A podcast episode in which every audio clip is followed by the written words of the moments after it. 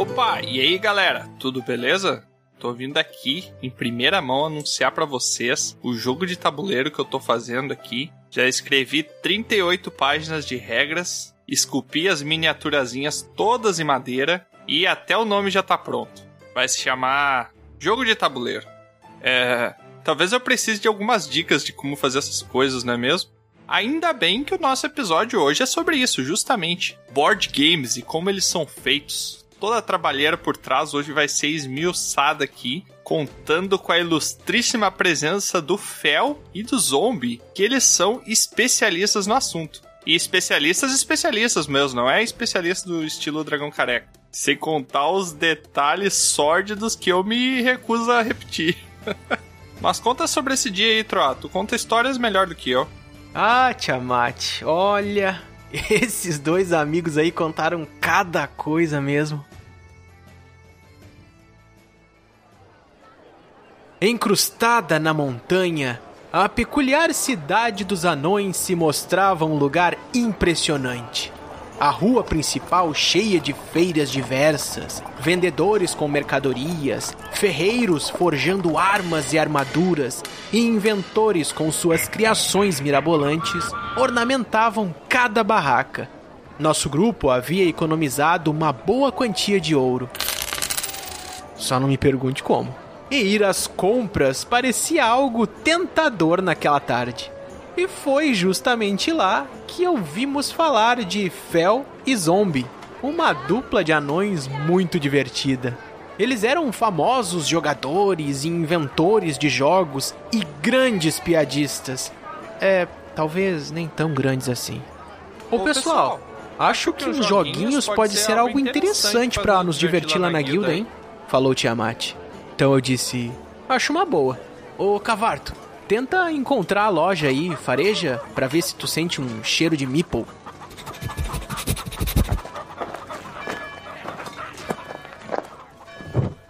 E assim encontramos a tenda dos jogos dessa dupla engenhosa.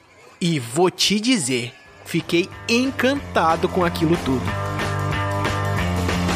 Eu vou jogar, mas que emoção! Abra essa caixa então.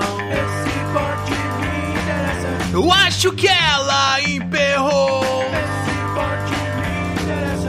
Pois ele não planejou. Esse corte me interessa. Mas me interessa. Mas me interessa, baby. Olha esse outro que encontrei. Esse corte me interessa. Uma cantina, me empolguei. Esse corte e essa guerra de animais. Jogos loucos que ele faz. Mais me interessa, mais me interessa, baby.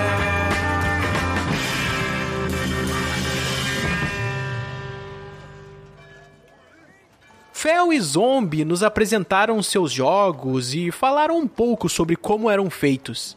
Realmente eu não fazia ideia que precisava sentar num trono para um jogo ser criado. E isso foi só uma das curiosidades reveladas nessa conversa que, além de lúdica, foi bem fértil.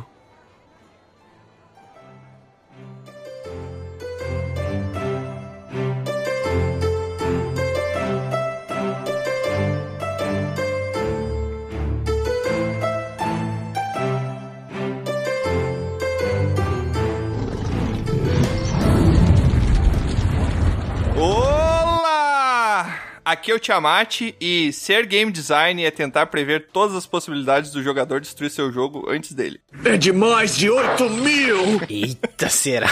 Eu tive que aprender isso fazendo um, cara, e é horrível. E você nunca vai conseguir, ele sempre vai conseguir atravessar uma parede, estilo teletransporte do Goku e destruir o teu joguinho, cara. Todo mundo tenta achar o furo, né? Isso aí é incrível, né? Que delícia, cara! Que isso, que tá Acho falando? que é na natureza humana, né?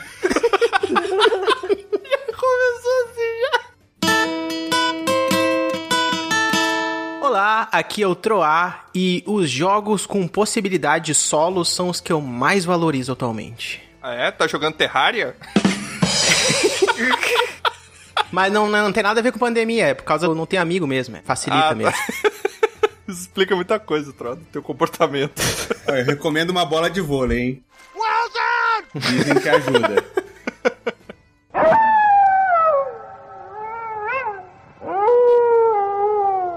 Salve, Guilda, aqui é o Cavarto. E eu jogaria bem mais board games se eu tivesse amigos.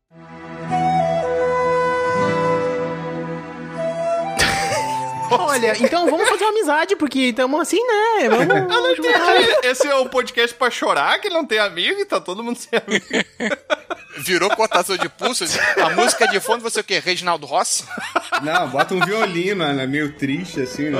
Tararara. O violino do Titanic afundando, né? Vai ser a música do David Banner indo embora, né? Arrastando a bunda no chão, né? Aventureiras e aventureiros, sejam bem-vindos a mais um episódio de Dragão Careca. E hoje a gente vai falar sobre o processo de design de board games, tendo aqui como convidados o Fel Barros, que é desenvolvedor da Simon, game designer de jogos como Medievalia de 2016 e o Space Cantina, que eu até tive o prazer de jogar. Também é game developer de jogos como Bloodborne card game, e da expansão de Arcadia Quest Inferno, correto, Fel? Correto. Não são jogos que costumam atribuir pra mim, mas eu tenho orgulho de todos eles. Você percebe que o inferno é do Fel porque é o mais fraco, né? Então, Arcadia Quest Inferno. Aqui a nossa apresentação é alternativa, tá? É assim. é. Entendi. Inferno, fogo. Pô, qual jogo que a gente vai tocar fogo? O inferno. Ah, foi do Fel? Foi. Ah, explica. E essa voz que você tá ouvindo aí é do Leandro Zombie, que ele é podcaster lá do Zombiecast BG. Se você não conhece, vai estar o link aí na descrição. E ele também é co-host do Meeple Maniacs, ou Meeple TV lá no YouTube, correto, Leandro? Corretíssimo, querido. Se você não conhece o Zobcast BG, não tá perdendo porra nenhuma. Propaganda é a alma do negócio. Eu posso confirmar como alguém que escuta desde o primeiro. É um podcast sobre humildade. Vocês já viram falar em amor próprio? Não trabalhamos. Acho que não. Cara, quem conhece o Fel e é amigo dele não tem amor próprio. Entendeu? Tipo, vocês estão falando de alguém que é nerd, entendeu? Desde a É. década de 80. O amor próprio passa Nerd batido. raiz. Já foi embora, foi embora. O Nerd Raiz substitui o slot no HD dele de amor próprio por conhecimento inútil. Muito É, É põe um pouquinho de pornô também que tá valendo. Bom, vocês já viram como é que vai ser, né? E antes da gente começar, eu gostaria de chamar lá o nosso correspondente da guilda pra trazer as últimas notícias, as novidades sobre o que tem rolado na guilda essa semana. E é com você, correspondente. Olá! Aqui é o Tiamat, digo, Tiamat. Menix, aqui é o Gui. Olha, aqui na taberna tá tudo normal. Uma zona como sempre. Dona Sonja, inclusive, teve que tirar alguns dias de férias. Tadinha, ela tem que aguentar cada coisa. Falando em absurdos, estou falando na guilda do Dragão Careca que terá um OnlyFans com a sunga do Borat. Parece a forma perfeita para o fracasso. É verdade. O Dragão Careca irá completar dois anos em breve. Venha você também fazer parte dessa festa. Nos procure no PicPay por arroba Dragão Careca, no padrim.com.br barra Dragão Careca ou acesse o site www.dragoncareca.com. Espero te ver na guilda. Até em breve. Eu sabia que eles iam falar isso aí, cara. É só acontecer lá na guilda e o pessoal já fica falando. É, eu queria agradecer aqui, eu acho que a gente nunca agradece bem o suficiente o nosso correspondente da guilda. Queria dizer muito obrigado. Que bom. Porra, pensei que viu um agradecimento, né? Garbo e elegância. Eu fiquei emocionado. É mais do que o zombie fez em 14 anos. Eu até fiquei calado assim, falei, porra, veio uma parada agora. Muito obrigado. Eu falei, porra, é William Bonner, boa noite. Não, foi efusivo, foi efusivo. A gente peca pelo excesso, Leandro. Eu achei um pouco excessivo também. Podia ser um pouco mais curto. Verborrágico, né? Mandou muito obrigado. Poderia ter falado É, só, cara. valeu. É, uma coisa menor, né? Mais sucinta. E só lembrando os nossos aventureiros e aventureiras que estão aí escutando a gente, pra seguir a gente lá no Spotify, no Instagram, onde você quiser, é só procurar pro Dragão Careca. Você vai encontrar, tem no YouTube também, tem no LinkedIn, tem no Tinder, tem tudo. Pode procurar lá que vai achar a gente. ó. E o bardo aqui gosta sempre de avisar que é dragão careca. Se você procurar careca do dragão, vai ser outra coisa que geralmente é, não é bem nosso foco aqui, tá? Dois anos de podcast, dois anos com a mesma piada. Procurar coração do dragão vai ser outra parada também. Cuidado de ele ficar falando que vocês podem seguir onde quiser, daqui a pouco vocês vão estar com uma porrada de stalker atrás de vocês. Não vou saber o que eu vou fazer, hein? Você vai acordar de madrugada pra soltar aquele barro, vai ter alguém no teu banheiro, tu não vai entender nada, hein? Mas eu vou te falar, Leandro, que geralmente as pessoas que têm medo que eu tenho mais cara de stalker do que elas, não. É, olha, se vocês conhecessem o Tiamat, nossa. Real. Mas então, só lembrando também, nossos aventureiros, último avisinho aqui, mandem pergaminhos, mandem suas dicas, ideias, contribuições que vocês querem dar pro nosso episódio lá para contato e lá a gente lança os episódios de leitura de pergaminhos. A cada três episódios a gente lança ou um Rapidinhas do Careca ou um Leitura de Pergaminhos, onde a gente vai ler o seu pergaminho e vai te zoar. Muito bom. E eu aproveito aqui pra dizer, ó, se você não ouviu ainda o especial de RPG, tá, que tá rolando aí, você não ouviu, vai lá, escuta e manda um pergaminho pra gente dizendo onde é que tu acha que tá o Troá, onde é que o Troá foi se meter, o que que tá acontecendo com ele, se é que ele tá vivo. Essa que é a questão. Eu tô falando aqui, tá, provavelmente significa que eu tô vivo É. e que deu certo. Eu ia falar, a pessoa tem esquizofrenia, Mas- tu que tá falando, aviso, né? Podcast de qualidade é aquele que os membros dão spoiler dos episódios. Mas será que eu sou eu mesmo? Fica a questão aqui. Ô, Cavarto, onde é que você acha que o Troá tá? Cara, eu acho que ele tá na.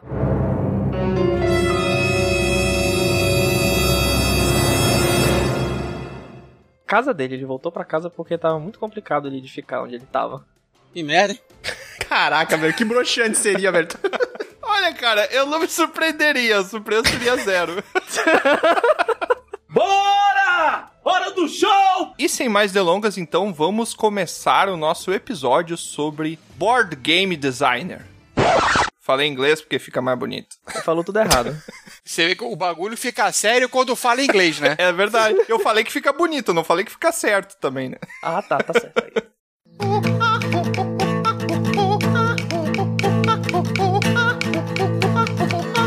Mas então deixa eu começar aqui perguntando primeiramente para o Fel e depois para o Leandro, depois a gente faz a inversão aí.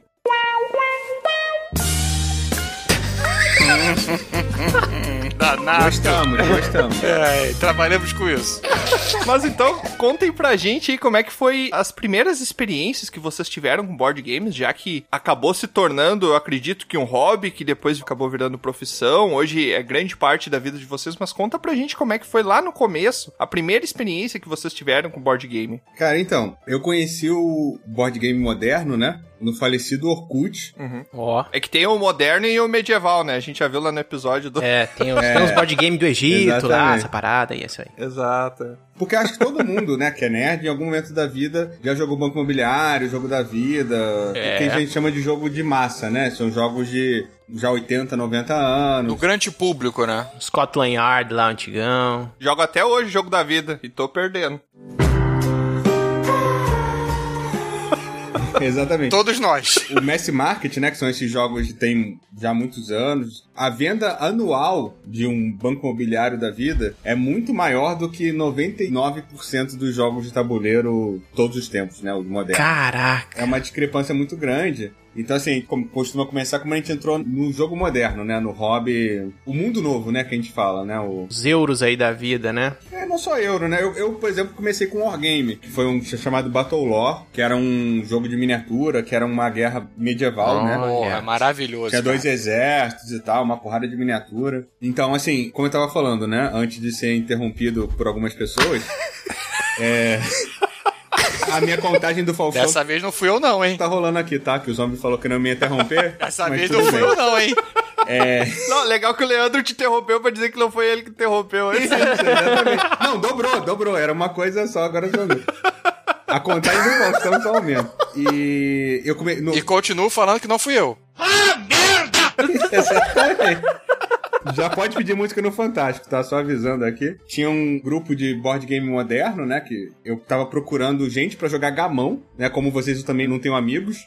Então eu queria jogar gamão com alguém que estivesse no Rio de Janeiro. E aí procurando, aqui naquela época que tinha os grupos do Orkut, lembram? Que, né, que tinha um monte, dava o busca lá, achei um jogo de tabuleiro. E aí tinha um Toilette Imperium, né? Que é um jogo enorme Opa. na capa. A fotinho, né, do grupo era o Toilette Imperium. Ah, Aí eu entrei Aí ferrou, né? Eu comecei a jogar online, né? Com uma pessoa completamente desconhecida. Aí me chamaram pra ir na casa de uma pessoa que eu nunca tinha visto na vida. Eu achei que queriam levar meu rim, não fui. né? E aí eu acabei indo num evento Podia ser só drogas, né? E era board É. game. Alô, bom senso? Era só drogas pesadas. E aí eu acabei falando, não, vou num evento público primeiro, né, Pra conhecer as pessoas, ver que não tem ninguém querendo levar meu rim embora. Até porque não valia muita coisa mesmo. No Rio de Janeiro tinha um Bob's enorme, de três andares. E aí tinha um evento lá chamado Castelo das Peças, que existe até hoje, né, o nosso amigo Chamu mantém um evento aí, vai completar 14 anos. Massa. E eu conheci os jogos lá e aí já era, né? Você conhece o primeiro. Era um evento que ficava até 10, 11 horas da noite, até o Bob fechar. E aí a gente ficou lá o dia inteiro jogando. E aí depois eu fui nessa galera que não queria levar meu rim no final das contas, só ganhar. que era o calabouço das peças, né? Era o evento na casa de um cara. Aí foi embora, né? Eu comecei a jogar. Infelizmente, nem tudo na vida é bonito. Eu conheci o Zombie nessa época, né? Foi um pouco triste. Também te amo. Mas no fim das contas deu tudo certo. E aí, um pouco de, uns 3, 4 anos depois, eu comecei a trabalhar, a fazer os meus jogos autorais, né? Abri uma empresa, né? Que foi a, a Ace Studios. E em 2015 eu entrei na Simon, que é a empresa que eu trabalho hoje. Pra quem não conhece, o carro-chefe dela é o Zombicide, o jogo de zumbi aí. É um dos mais conhecidos também, né? O Zombicide. Bota board game no Google, tá na primeira página. Zombicide, Blood Rage, Rising Sun. E aí eu tô lá há seis anos e, assim, resumindo bastante, essa é minha história aí com o board game. História de sucesso aí, o cara tá. Sucesso é uma palavra forte, né? Exatamente. Tá forçando a amizade. Mas é, tamo aí, tamo aí. É de persistência, uma história de persistência e teimosia. E você, Leandro, como é que foi a sua ascendência ao board game? O início óbvio, né? Que é você jogando banco imobiliário, jogo da vida, tudo isso, né? Mas eu comecei com os jogos diferentes, né? Também foi com um wargame. O nome dele em português, eu acho que é Alerta Vermelho, a invasão da nave espacial Star Trump. Porra! Tudo isso? Acho que eu sei qual é. O nome é uma redação do Enem. Cara, é o nome enorme. Tipo, em inglês ele não tem nada a ver. Em inglês é The Awful Green Things from Outer Space. Ah. É tipo, seria as coisas verdes bizarras do Não é espaço tô sideral. pensando, é. entendeu? É. basicamente é, são dois jogadores, um joga com os alienígenas e os outros jogam com a tripulação da nave. Tá, esse não é o que tem que riscar no papel, não é um. Não. É porque tem um parecido Não, que é não. o the, uh, Aliens Escape from Another Space, uma coisa assim, que é um- uma caixa preta lá, que tem uma grid que é da nave, também é os humanos contra os aliens, tem que escapar da nave, não tem nada a ver. Sim, sim. Só que esse é solo. Ah, tá, tá, tá. Esse é solo. Ah. Aí esse é um jogo que foi lançado aqui pela Grow e que ele lá fora é da Steve Jackson Games. É um wargame também, né? Dois jogadores. E depois eu passei muito tempo sem ter contato. Aí eu voltei a jogar o jogo de massa, né? Até que eu sempre fui leitor de quadrinhos e eu frequentava uma loja aqui no Rio de Janeiro que é a Ponte HQ. E papo vai, papo vem, comecei a fazer amizade com o pessoal da loja e eles me disseram: olha, tem um evento de jogo de tabuleiro na Tijuca que é no Bob's. Aí eu falei, pô, tô fazendo nada, vambora. E morreu. E foi aí onde eu comecei a conhecer os jogos de tabuleiro. E daí foi ladeira abaixo, né? É viciante, né? É uma paradinha que vicia porque você quer conhecer o próximo, quer conhecer a dinâmica, e, e daí você já vira advogado das regras, e quer saber as Exatamente. regras, e daqui a pouco você já tá jogando ali um Arcadia Quest com 5.500 peças. Exatamente. Uma coisa legal no board game também é que, até quando a gente for falar nas outras perguntas, assim, a gente se aprofunda um pouco mais nessa parte de design, né? Mas quanto mais tu joga, é nítido que tu cria um repertório que vai facilitar quando tu for aprender novos jogos. Isso aí é muito legal. Às vezes pessoas, assim, pensam, nossa, É, para na frente de um euro. Até um euro bem simples, vamos pensar, né? Depois a gente pode dar alguns exemplos. Mas a pessoa, nossa, é muita peça. Não, não, muita regra. Não, não, não, não dá. Não, não consigo imaginar eu jogando isso. Só que uma vez que a pessoa se entrega a isso, né? Eu acho que é legal que ali já cria um repertório que outros jogos, nossa, ah, essa mecânica, nossa, é tipo aquele, né? Que tu faz, ah, não, então entendi. Então, então tu cria. Isso é muito legal, é muito bacana, sabe? Essas relações que tem. E principalmente pra quem cria jogos, vê isso muito mais nitidamente. Com certeza. Sim, é, é, facilita, né, cara? Porque você vê, não é sempre que tem uma mecânica nova. Tem algumas mecânicas Sim. que já estão aí há muito tempo. Então você vai conhecendo, facilita quando você tem que jogar jogos que sejam semelhantes, que tenham mecânicas semelhantes. É, inclusive, assim, o começo dessa retomada, né, de design nacional e tal, nessa época do Catarse, ali 2008, 2009, teve muito jogo que era assim, o cara jogava Bang ou Munchkin, ficava maluco e aí fazia um clone. Com diversos temas diferentes. Teve um, um Bang de pirata, um Bang de goblin, um Bang de medieval, Bang do que você quiser tinha alguém Exatamente. fazendo um catarse desse tipo. Ou o cara que não conhecia absolutamente nada de jogo, e aí ele, vou fazer o League of Legends, né, o Dota do board game. Derrota. E aí saía também. Foi um bom caminho até começar a ter os bons projetos, né, os que realmente vingaram, foram bem sucedidos. É até uma questão de amadurecimento, né, cara? Porque Uhum. você tinha uma demanda que não era suprida, porque você não tinha quase editora aqui no Brasil, é. você não tinha editora especializada no começo. Muita gente não sabia onde comprar, então o pessoal, ah, porra, vou aqui desenvolver o meu. Só que aí teve muita coisa que era muito ruim. E era financiado e era vendido, porque é o famoso, é o que tem pra hoje, né? Era a estrela que mandava, né? Bem antigamente era bem a É, foi aí estrela. que eu me mesmo. criei. Exatamente. Foi aí que eu achei meu nicho, entendeu? Muito bom. Era tão ruim. Nos meios das merdas tem sempre uma que flutua, né? Exatamente. É só flutuar, não precisa voar. Como é que vocês veem, então, claro, hoje em diferença, quando se entendeu um pouco mais o mercado, comparando a outros lugares como a Europa, né, os Estados Unidos, mas como é que vocês veem a atividade hoje, o board game hoje? Ainda é de muito diferente, ainda que tem um pouco mais de aquisição, um pouco mais de recepção, né? Ainda assim tá muito diferente do resto. Tem um lance que eu sempre falo que é o seguinte: a gente tá uns 30 anos atrás da Europa e dos Estados Unidos Um pouco mais. em termos de a indústria, né? A indústria lá fora existe com já jogo moderno, etc, desde a década de 70. Tem algumas editoras na Europa, na Itália, que a editora é de 80 e pouco, a editora é de 70 e pouco, entendeu? E aqui no Brasil, quem é da, da década de 80 é a Grow e a Estrela, e que, assim, eram editoras de brinquedo e de jogo pirata. Esses jogos da década de 80 que o Zombie falou aí, era tudo sem royalty, né? O negócio era terra de ninguém. Então, assim, a gente demorou muito, né? A Galápagos, que foi uma das primeiras, ela completou 10 anos, eu acho que ano passado, ou, ou em 2019, não sei. Que é a ponta do mercado, né? Então, assim, tem um- uma discrepância grande, mas a evolução que a gente teve nesse tempo é muito grande. Até porque tecnologia, né? Importação, dinheiro, etc. Se você pegar, quando a gente começou a jogar, 2007, a qualidade dos jogos que saíam, a própria produção, fabricação mesmo. Dou o caso do Luiz, né? Que é um dos desbravadores aí do mercado, que fez o Recycle, né? Que é um jogo super importante pro mercado brasileiro. A primeira edição, ele fechava as caixas manualmente e ele tinha umas peças de resina que colavam. Você tinha que descolar manualmente quando você pegasse sua cópia, porque a resina grudava uma na outra quando você ia botar no saquinho. Então, assim, hoje a galera faz jogo na China, faz catarse. Você tem um movimento, cresceu bastante, do jogo brasileiro indo para outros países, que é um sinal ótimo de amadurecimento do mercado. O Paper Dungeons agora, né, do, do Leandro Pires. Excelente exemplo. foi para seis países. É, já é lançado aqui, já tem lançamento lá fora junto. É, o Brasil, né, que do Zé Roberto lá, uma editora alemã, uma coisa que não é comum também. Alguns dos meus jogos também já foram pra fora. O Rodrigo Rego também, enfim. Tem uma galera que tá conseguindo fazer esse movimento inverso, né, de exportar o nosso jogo. E assim, o mercado brasileiro tá muito mais competitivo hoje, né? Se você pegar o censo da Ludopédia, é papo de 700, 600 jogos lançados no Brasil, contra, sei lá, cento e pouco há cinco anos atrás. E na Europa, nos Estados Unidos, é 5, 6 mil jogos lançados por ano, né? Que loucura. E o Caramba. designer brasileiro ainda tem a questão que ele compete com o designer internacional. É.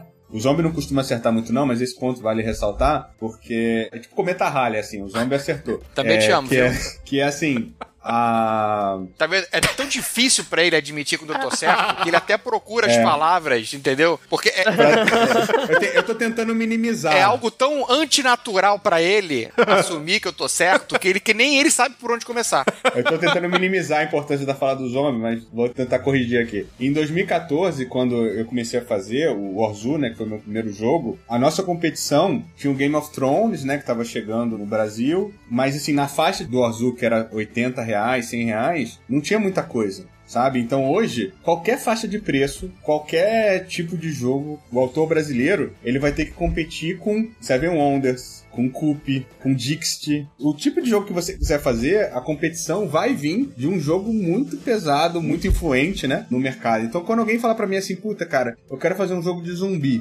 e aí tem Zombicide no Brasil, foda, quero fazer um party game de imagens. E aí tem o Dixit. Por isso que essa coisa do repertório, né, que a gente falou lá atrás é importante também, para você ver como é que você vai posicionar seu jogo, né, num mercado que tá cada vez maior. É, esse estudo que, uma vez que se torna uma coisa muito mais, né, competitiva também, o estudo é fundamental pra estar tá vendo ali as áreas, o que que tá mais agora, o que que tem, o que que não tem já, e ter uma noção da direção, né, porque muitas vezes pode ter uma inspiração, né, a gente tá falando de um processo criativo, às vezes tem uma inspiração que, poxa, eu quero fazer isso e tal, mas às vezes entender também como aquilo vai se encaixar, que nem tu tá falando, é uma outra etapa, é um pensamento frio, né? Não, pera aí, eu vou descer um pouquinho aqui, vamos ver certinho como é que é esse meu jogo, o que que eu quero, qual é a minha pretensão com isso, né? E é um outro estudo, é uma parada bem complicada, assim. É verdade.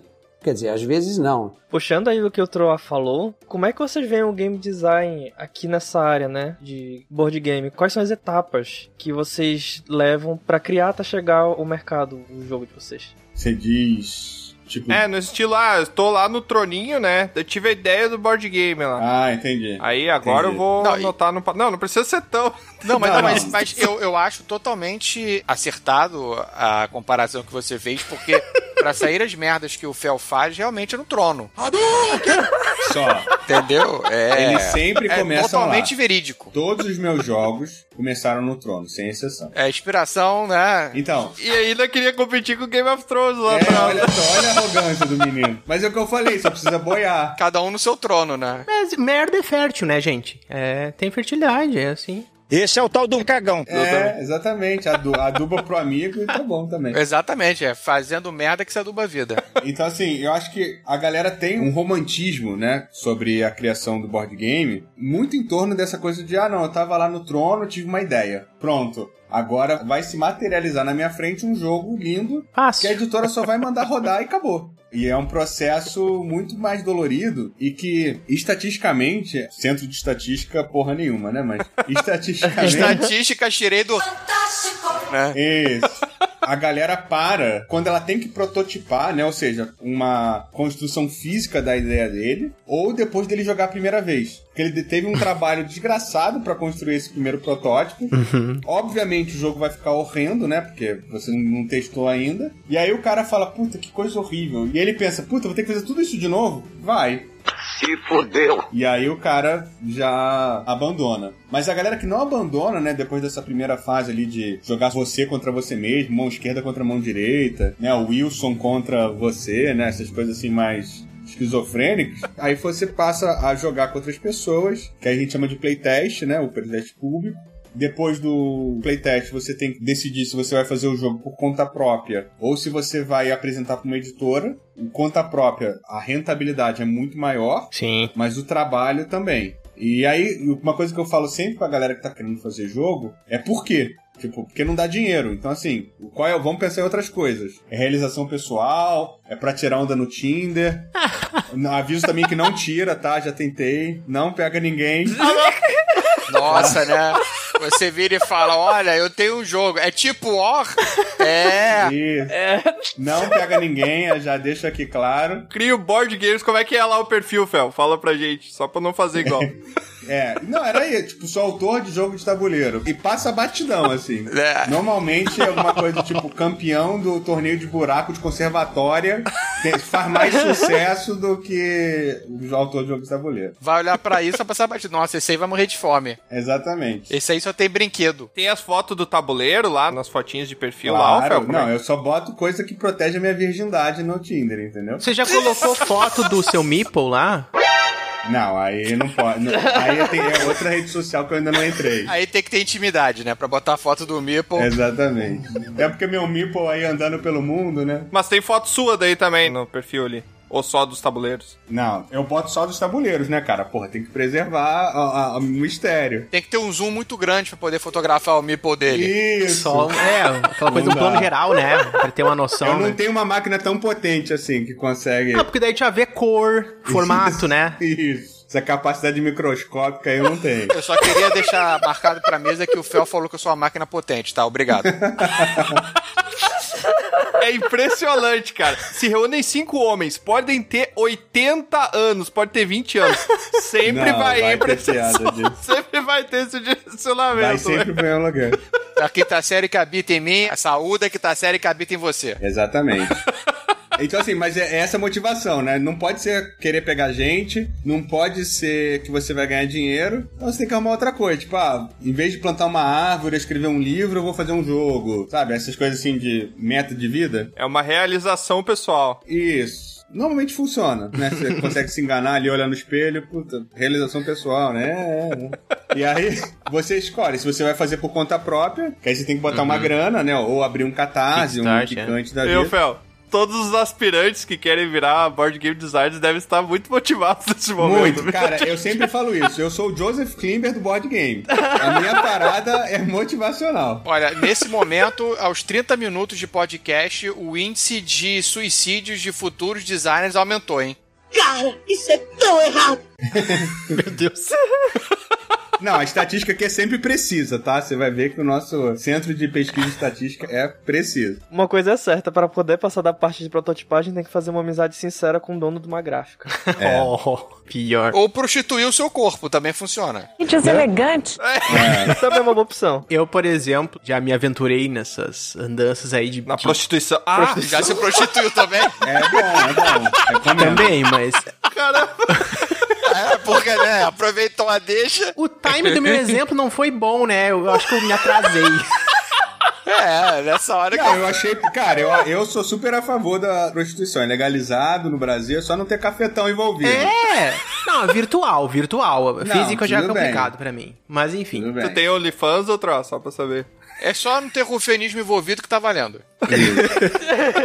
Não, é que em questão de game design também, eu curto bastante, né, me aventurar nisso. Eu tenho dois que já passaram de uma certa etapa, mas tem um que eu levei adiante mesmo pra playtests e refiz, design, criei tudo. Eu também sou ilustrador, né, eu faço identidade visual, então eu gosto bastante dessa parte de criar, né, tudo ali, a interface do negócio, vamos pensar assim, né, tudo que eu vou estar agregando como materialidade, pensar também estratégia e tal. Mas o problema pra mim foi trancar justamente na parte de levar vamos pensar assim, eventos onde muito mais pessoas vão jogar. O meu público era pequeno, era tipo uma loja lá que a galera jogar, algum evento pequeno, menor, numa outra cidade e tal, sabe? Então eu não tive essa oportunidade também assim, de levar pra lugares que tem mais. É, Rio São Paulo é um lugar que tem muito mais, né? Eu sou do sul, do Rio Grande do Sul, já é um pouquinho mais complicado. É, agora com a quarentena deu uma democratizada, né? Ah, a galera é. tá jogando mais no simulator, no tabletop. Pois é, então. Tem essa facilidade, tem Botopia, né? Tem TS.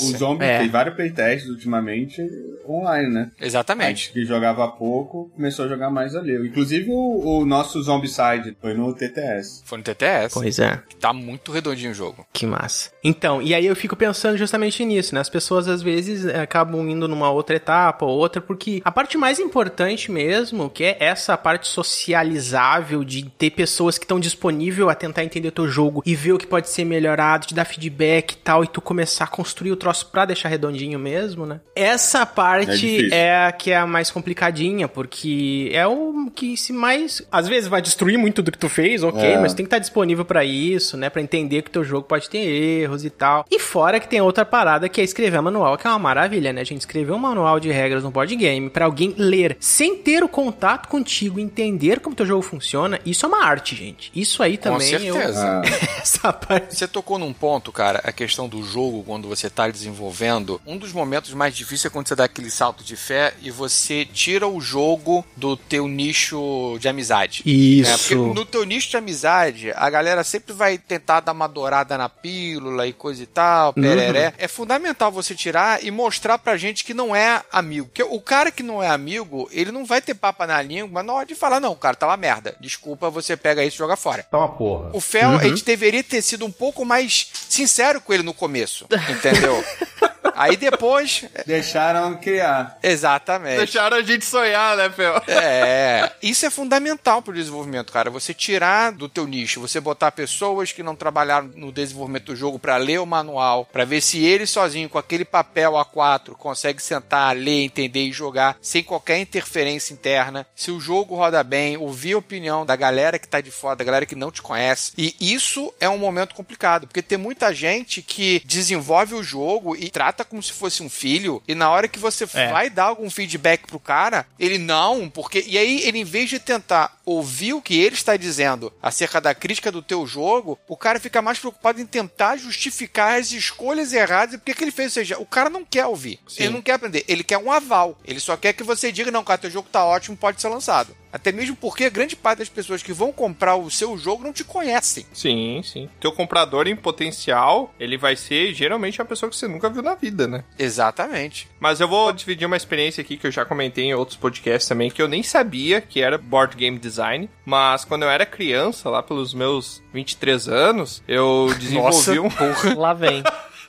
um bebê jupiteriano, né? Exatamente, ele é criança de 23 anos. Ô, Zombie, você é uma criança de 45. O que, que você tá falando? Ó, eu sou pré-adolescente, me respeita. É, verdade. Mas lá pelos meus 12 anos, Senta que lá vem a história. Ah, saiu Yu-Gi-Oh! na TV e não existia na nossa cidade, a gente morava no interior. Não existia as cartas de Yu-Gi-Oh! não tinham chegado lá. Depois de uns meses chegou umas cartas piratas lá que compravam um sachêzinho, vinha umas três cartas, parecia que tinha sido desenhada à mão. E eu, pra suprir essa necessidade do mercado, 12 anos, hein? Presta atenção. Eu fazia os jogos de carta e eu ficava assistindo os episódios, ficava anotando os nomes, pontos de ataque, defesa, ficava desenhando na mão as cartas e vendendo. Eu era um maluco. Vendia, sei lá, por 5 reais um Era baralho não, né? com 60 Continua. cartas. Eu cheguei a fazer um board game de Medabots, que era um jogo que passava na TV. que Cada criança tinha o seu robozinho de estimação ali e trocava as Desculpa, peças. qual é o nome da parada? Medabots. Já ouviu falar? Não. Não é da época do zombie, cara. O zombie é tipo Flash, Rocketman, aquele negócio da década de 70, entendeu? Eu ouvi um R solto no meio da palavra que você falou, falei, pô, mas que nome peculiar. Merda, bots.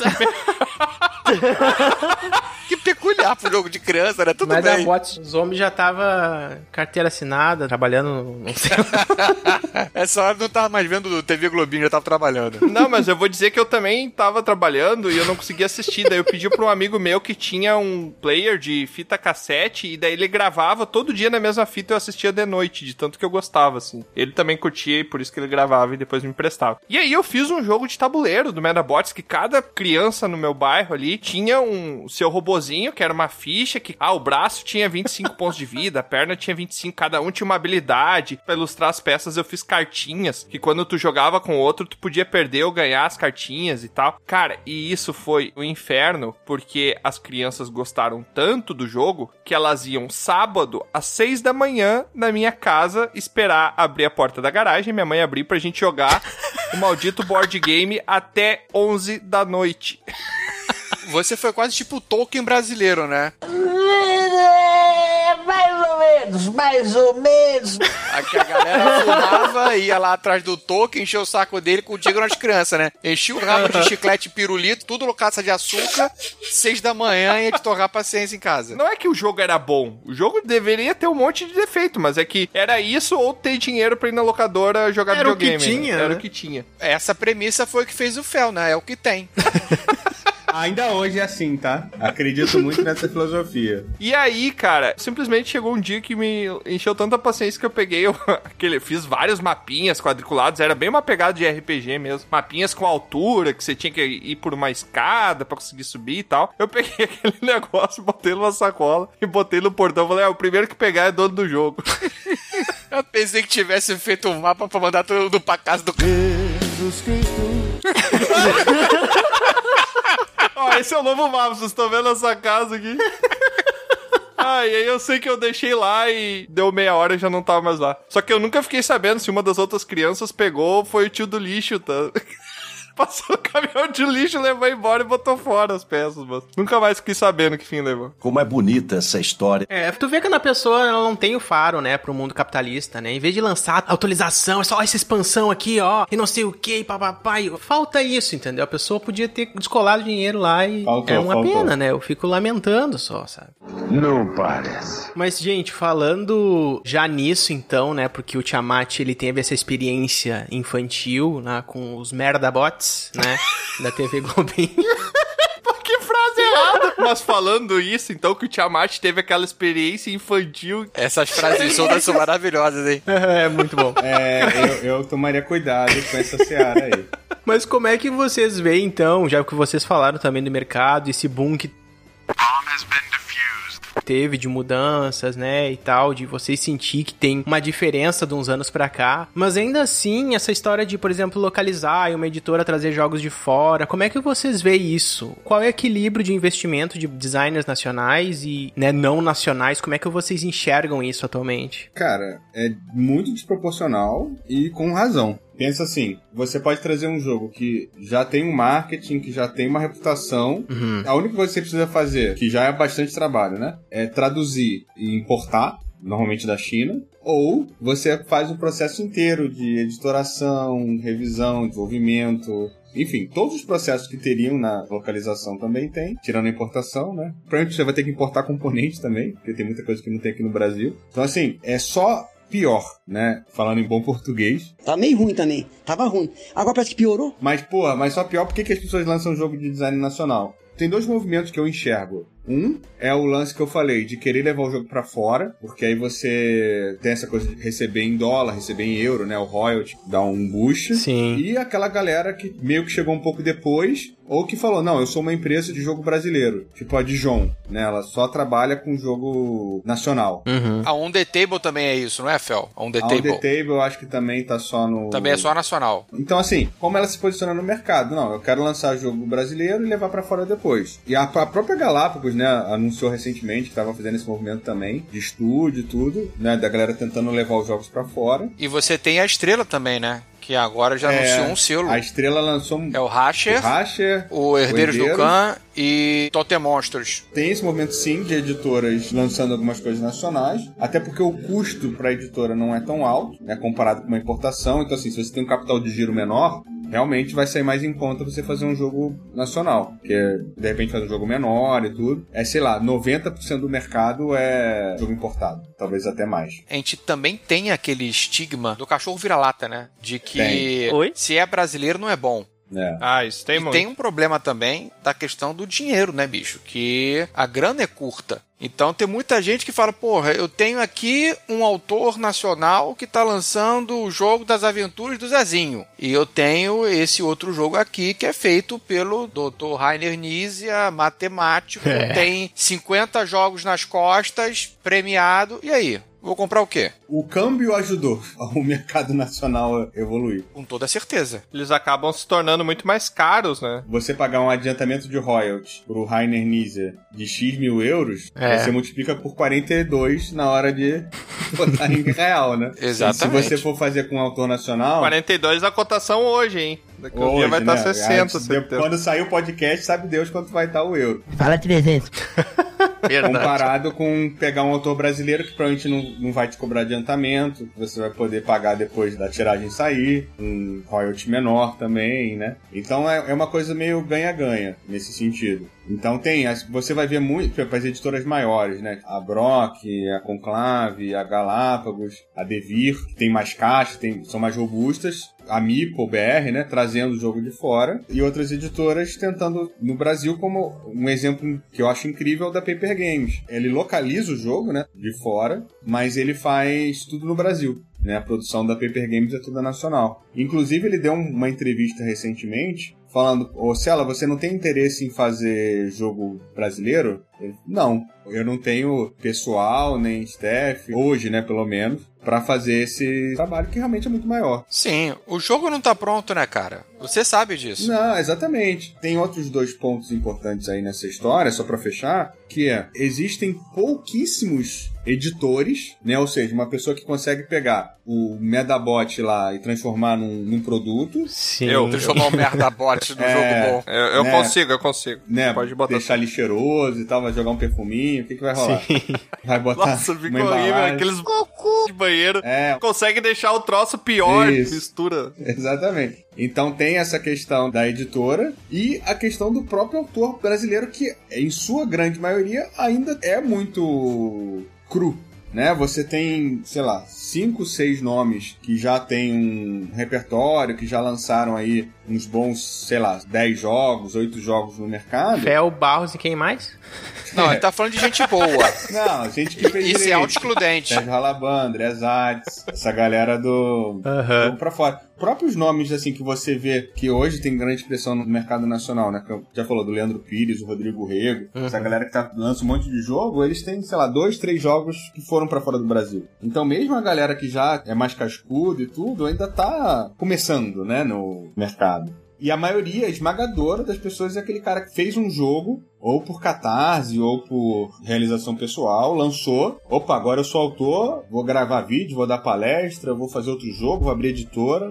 Entende? Então, assim, A pessoa quer pular os degraus, né? Acaba querendo. Exato. É um mercado muito novo. É, E não sim. é uma crítica, assim, né? De tipo, ah, porra, que merda, ninguém sabe fazer nada. Não. Todo mundo tá aprendendo, né? E é natural. É um processo de crescimento que ele vai ser catalisado. Por exemplo, agora tem a, aquela galera que fez o, o Arena lá no, no Kickstarter, que bateu mais de um milhão. Arena The Contest, The Contest né? É, Dragory Games. Que o Arena vai ser localizado aqui pela, Pela Galápagos, Galápagos, não é? né?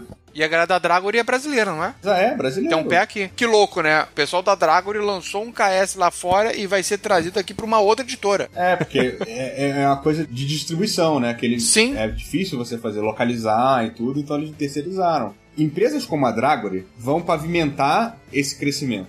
Assim como a, a Simon tendo escritório no Brasil, hoje a gente tem sete brasileiros que trabalham de igual para igual com o gringo, que é os nossos developers, né? O Jordi, o, o Marco, o Alex, né? O né, o Léo, o Tola, que fez o Walk Races agora. O nosso time, ele tá aí há 5, 6 anos andando com, com jogos. E aí, assim, trabalhando com Eric Lang, trabalhando com Paulo Mori, trabalhando com nome grande de fora, foi amadurecendo. E agora a mesma coisa vai acontecer com a Dragory. A Dragory tem uma equipe lá, eu não, não sei, não lembro exatamente quais são as pessoas que foram trabalhar lá, mas essa galera também vai crescer. E a Meeple BR tá fazendo um jogo brasileiro, o Antônio Pop, né, a Boró, então, assim, esse movimento é muito importante pro mercado. Sim. Mas assim como o Diego, a Dragory tá aprendendo hoje a fazer essa editoração, a gente lá na Simon tava aprendendo em 2015. Tanto que você olhar uma produção nossa de 2015, uma produção nossa de 2021, você vai ver uma diferença muito grande da qualidade, do plástico, do próprio jogo. É uma evolução natural.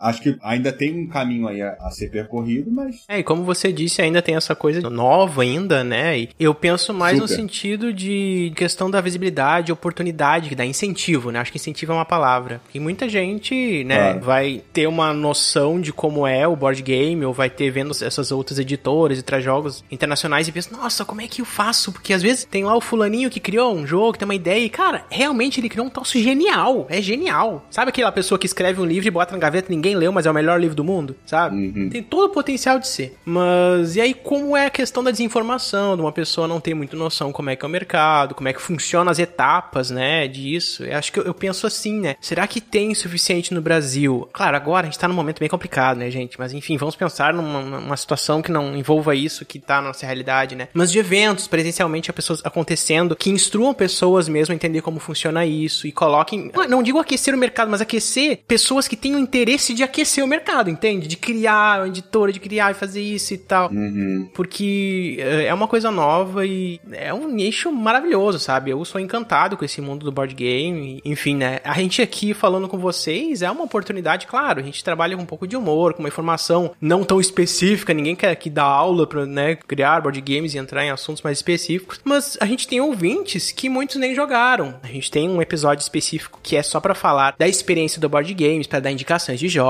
e coisa assim bem inicial, né? Mas aqui vamos pensar que vão assistir pessoas que têm interesse de criar ou de ver como é que funciona isso, né? É uma oportunidade, eu acho que isso é, é sensacional. Tá aqui conversando, falando sobre isso, é, é muito bacana. Até queria acrescentar o que o Fel falou, que ah, o mercado pode ter gente que não vai querer passar o trabalho, ah, que o mercado tá muito novo, vou esperar ele aquecer um pouco mais para eu conseguir lançar e não ter tanta dificuldade. Sempre vai ter uma dificuldade ou outra. Eu posso dar o exemplo do podcast. O pessoal que começou o podcast, o podcast não é uma coisa tão antiga assim, mas o pessoal que começou também teve, ah, não existe isso no Brasil, como é que a gente vai criar? Cara, teve que subir os degraus. Mas aí agora eu já vi gente falando: ah, eu não vou criar um podcast hoje porque cada esquina tem um, Uhum. um podcast. Como é que eu vou me diferenciar do pessoal? Então, não importa o momento do mercado, sempre vai ter uma dificuldade, ela só vai mudar o nome. Então você não pode se abraçar nas dificuldades. Cara, veja como oportunidades. Não tem tanta coisa no Brasil. Perfeito! É uma oportunidade de criar coisas novas. É um espaço que você tem de criar coisas novas. Ah, já tem muita coisa no mercado. Perfeito! Alguém também já abriu o caminho para você, vai ser mais fácil o seu acesso. Não tô dizendo, ah, seja um otimista e racional. Não, eu tô dizendo, tente ver também os prós, não só os Sim. contras. Às vezes a gente acaba sendo muito pessimista e pensando que, ah, tá ruim por isso, tá ruim por aquilo, mas nunca vê a parte que, ah, tá bom por isso também. Eu acho que isso é importante ter isso na mentalidade, principalmente de, querendo ou não, as pessoas que vão começar a desenvolver board games hoje, eles são empreendedores, eles estão começando um negócio novo. Então é importante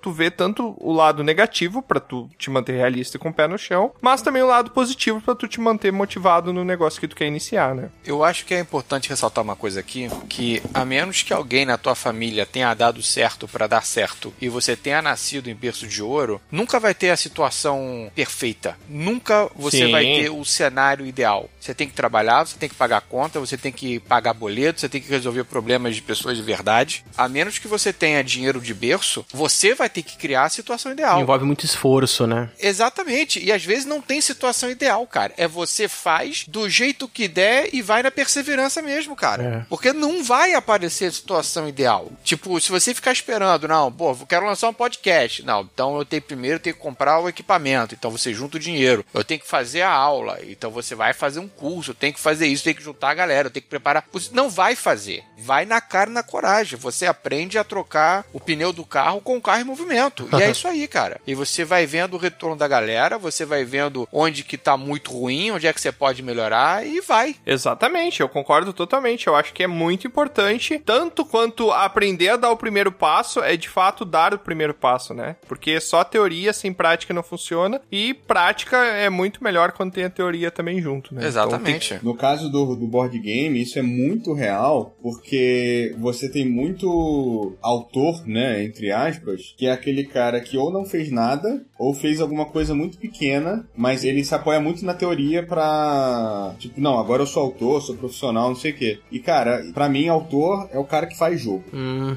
Né? Tipo, ele terminou, terminou. Foi do começo ao fim e publicou. E aí, cara, não importa quanto você fez, mas o cara pegou, tá lá do começo ao fim e ele tá atrás de. Eu sempre falo isso, né? Eu tenho uma palestra que eu já dei algumas vezes em faculdade e tal. Que é as 10 cagadas que eu cometi nos meus 10 primeiros jogos. que massa. Que é. Isso é muito importante, muito Porque importante. é o lance do feito é melhor que o perfeito, né? Uhum. Eu tinha o azul, que foi o primeiro, eu fiquei quase seis anos fazendo. Nossa. Né? Aquela coisa de lamber a cria, largar. Lógico que eu não fiquei seis anos debruçado em cima do jogo. Mas assim, no vai e vem, ai, quero que seja perfeito, não sei o quê. E aí depois, sei lá, em, em três anos eu fiz nove jogos. Né, e publiquei esses nove jogos. E agora, tipo, tem mais um monte e tem 50 créditos de developer e tal. Mas por quê? Porque, cara, meu irmão, vambora, vamos fazer. E aí, o lance que eu reclamo muito com essa galera aqui, e eu entendo que a maioria do pessoal que vai fazer o design, ele é um hobby, né? Tipo, olha, eu tenho meu trabalho aqui, mas eu vou fazer um jogo aqui ao pouco. E aí o cara fica 6, 7 anos fazendo um jogo. Uhum. Depois de um tempo, cara, o, ganho incremental, ele vai melhorar 2% em um ano. Sim. Não faz sentido você ficar tantos anos num jogo. É um tempo de maturação, né, bicho? Bateu É. naquela época, solta do jeito que dá e, porra, prepara pro próximo. E até porque você cria um vício, né? Quase Sim. uma memória muscular, só que para o jogo, né? Você começa a ser tão no automático que você nem consegue ter mais um senso crítico pra poder avaliar Pois é. onde estão os defeitos, né? Daquele seu É a produto. visão de túnel, né, que a gente chama, assim, você já não consegue mais enxergar. E assim, eu sempre falo isso, no começo, né, aprenda a abandonar suas ideias. Cara, não tá dando certo, segundo, já testei duas, três vezes, não tá muito maneiro, braço, engaveta, deixa lá, de É. repente um dia volta. É, vira material. Às vezes até alguma mecânica ali tu aproveita. Tem que É, imaginar Que isso. ficou é. legal, exatamente. Mas você tem que terminar. A galera começa muito, mas assim, tipo, ó, agora acabou. Eu vou mostrar pra editora, eu, o jogo é esse. Ou ele publica, ou ele vai embora. Eu não posso ficar 4, 5 anos num jogo. Isso é muito ruim. Todos os meus jogos têm uma cagada, né? Que é o tema dessa palestra. Ainda bem que isso tá gravado, viu? Corta essa parte aí A da. próxima palestra dele é as 10 merdas que eu continuo fazendo nos meus outros 10 jogos. Isso. Nos meus próximos 10 jogos, as cagadas que vão vir. É sempre diferente. Esse é o segredo do balanço. Isso é importante. Errar é diferente. Um erro novo, um erro novo. O erro repetido é mostrando que você não aprendeu com o erro, né? Então. Exatamente. O erro novo Exato. tá. É, e, e é muito claro, assim, tem umas paradas tão óbvias. Por exemplo, a gente fez um jogo que a caixa não abria. O Então, Encantados. assim, é um erro bem, bem, bem básico, né? é, exatamente. famoso. Primeira edição do Cantados, a caixa não abria. Mas eu acho legal, mas se botar na regra lá, parabéns, você conseguiu abrir o jogo, no manual de regra, sabe? Você já passou da primeira etapa. Deveria ser a primeira carta. Não, mas aqui eu conheço o Deveria ser a slogan. primeira carta. Se você abrir o jogo, já ganhou um ponto. Se alguém fala, bah, não tô conseguindo abrir a caixa. Tá, mas qual é o nome do jogo? Ah, agora eu entendi! Ah! Exatamente. é branding que chama.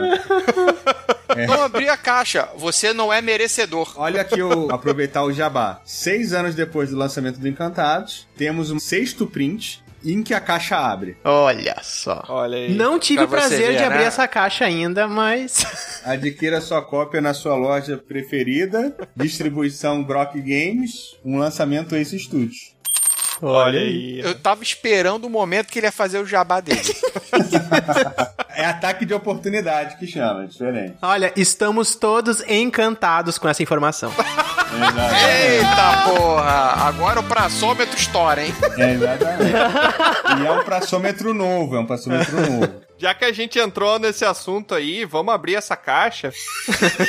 que é sobre mecânicas de jogo, né? Não funcionamento da caixa não era uma mecânica que estava incluída no planejamento. Não prevista. É porque tava como puzzle e destreza.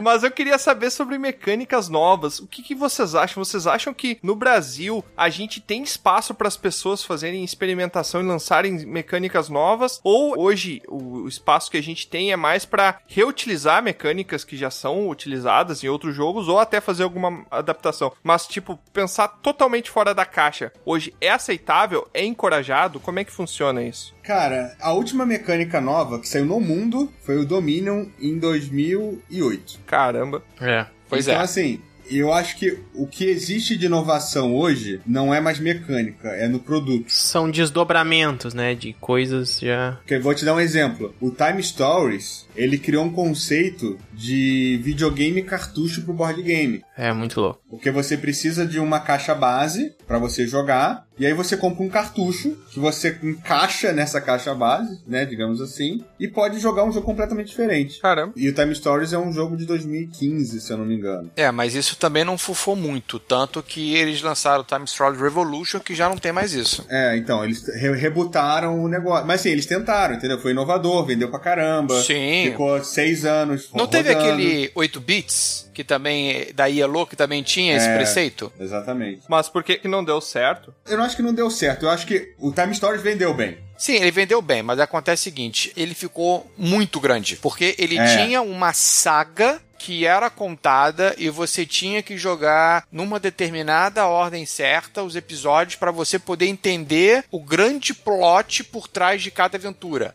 Ficou impossível. E aí eles rebutaram. Tinha que terminar o negócio. Exatamente. É meio a, a coisa Marvel, né? Tipo, o Avenger não podia continuar indefinidamente, né? Senão não acabava nunca. Então fecha um arco e começa outro. Sim, é o que eles estão aí fazendo agora. o novo arco deles é uma coisa inteligente. Você tem a possibilidade de você ser o jogador casual, em que você vai pegar as aventuras temáticas. Ah, eu tenho tema disso, disso e disso. Não, só esse aqui me interessa. Você vai jogar só esse. Ou você pode ser um heavy gamer, porque aí você compra uma outra caixa adicional onde você vai fazer o desenvolvimento dos seus personagens, como se fosse numa campanha. Então ele agora te dá a possibilidade de fazer os dois, gastando mais dinheiro por isso. O que é a essência do capitalismo, que é sensacional. Não, eu até ia comentar, porque dependendo do erro que eles tinham lá no começo, era só questão, talvez, de soprar o cartucho ali e tal, né? É, Fiquei um bom tempo segurando essa piada aí, eu só queria fazer ela. Eu gostei da piada do cartucho, viu? Eu achei muito boa. É que eu não costumo rir. Ah, mas tá. eu Tô rindo achei por muito dentro. boa, cara. É, eu, eu tava rindo, mas é que tava mutado aqui, tá? Então por isso vocês não Ah, tá, conseguiram tá. ouvir. O microfone desligou, né? Ai, meu Deus do céu. Eu ri tanto que estourou, aí o microfone rebutou. Puxando aí que o Tiamat fez essa piada com cartucho. Como é que vocês veem essas tecnologias digitais que estão começando a aparecer cada vez mais no ambiente dos board games? Vocês gostam do conceito do Teburu? O quê? Essa é do zombie. O zombie adora Mansion of Madness, Lord of the Rings e todas essas coisas Eu modernas. acho uma merda. Jogo pra mim tem que ter papel e tem que ter dado. Não, tô brincando. O zombie adora, o zombie adora. Cara, eu acho muito maneiro, entendeu? Eu acho que essa integração de jogo de tabuleiro com aplicativo, eu acho que isso realmente é o próximo passo. Tem muita gente que é contrária a essa interação. O jogo de tabuleiro ele só tem a ganhar com isso. É. Você tem um, um jogo que ele utiliza isso, que é um Unlock, que é um jogo de puzzle, que você vai colocando as respostas certas dentro de um aplicativo do seu telefone, e às vezes, como ele é um puzzle, ele te mostra um maquinário que você tem que montar ali na hora, utilizando as dicas com as cartas, e você vai avançando. Você tem jogos que inicialmente eram jogos semi-cooperativos, porque um jogador tinha que ser o mestre do jogo, por assim dizer, seria o Overlord, Sim. e os outros seriam os aventureiros. Com a implementação de aplicativo, todo mundo joga full co-op. Então, ele tem essa interação diferenciada que está sendo desenvolvido. Às vezes acertam, às vezes não acertam, mas o importante é continuar tentando para que alcance um próximo passo. E eu vejo o Teburu como uma implementação incrível. Você conseguir jogar com o teu amigo que mora